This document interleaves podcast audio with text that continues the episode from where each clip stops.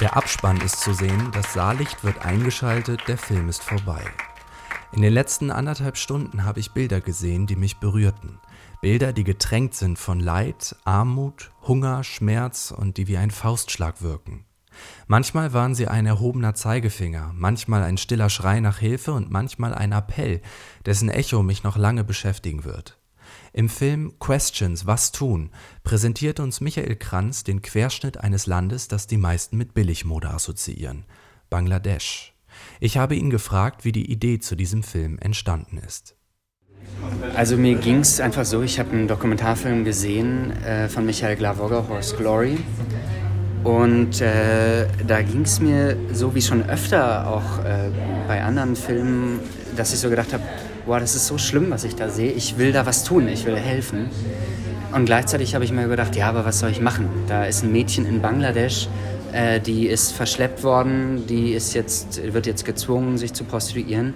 Ich sitze hier in meinem Wohnzimmer in München, was soll ich da jetzt machen? Angetrieben von dem Ziel, dieses Mädchen aus dem Interview im Städtetrubel von Bangladesch zu finden, macht er sich auf die Reise, die ihn in eine völlig fremde Kultur führt. Aus guten Gründen nichts zu tun, habe ich schon oft genug, wird ihm dabei zur Maxime, und entstanden ist ein Film, der zu einem Langzeitprojekt wurde. Also erstmal waren es zwei Jahre von der Idee bis zu dem Zeitpunkt, wo ich dann wirklich losgegangen bin überhaupt und es dann wirklich gemacht habe. Ähm, und dann waren es jetzt fünf Jahre, bis der fertige Film jetzt hier dasteht. Das liegt auch daran, wir hatten keinen Sender im Boot zum Beispiel, also wir hatten immer Geldmangel. Wir wollten auch keinen Sender im Boot haben, weil wir gesagt haben, das Projekt braucht die Freiheit zu scheitern. Diese Prämisse, sich treiben zu lassen und das Projekt zunächst ergebnisoffen zu belassen, hat einen Film hervorgebracht, der es versteht, das Leben, die Mentalität, die Kultur minutiös einzufangen. Man betrachtet Wellenblechbauten, die im Regen rasseln, man sieht verkrüppelte Hunde, die schlammigen Pfade entlang humpeln, hört Schreie und blickt in leere Kinderaugen. Und mitten in diesem Sumpf der Gefühle steht ein Mann, der grellbunte Luftballons nach oben streckt. Ich denke, in diesem Mann steckt etwas von Michael Kranz, dessen Anliegen es ist, positive Impulse zu geben und zu helfen.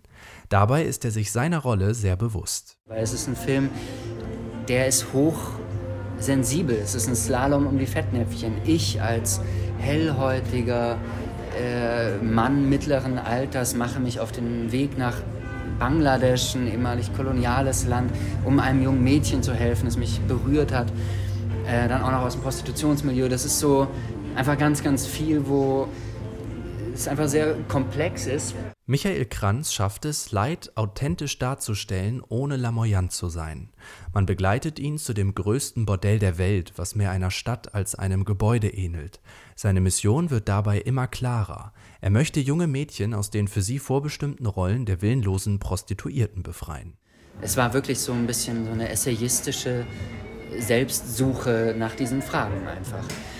Äh, aber im Ergebnis ist jetzt schon was entstanden, wo ich das Gefühl habe, dass es vielleicht Leute auch ermutigen kann, mal so einen ersten Schritt ins Handeln zu wagen. Und das schafft er. Questions, was tun, hält uns den Spiegel vor und prangert unsere merkwürdig somnambule Art an, Form des Leids zu tolerieren und geschehen zu lassen. Der Film regt zur Selbstreflexion an und lässt sich nicht mehr abschütteln. Also unbedingt anschauen, denn aus guten Gründen nichts zu tun, habe ich schon oft genug.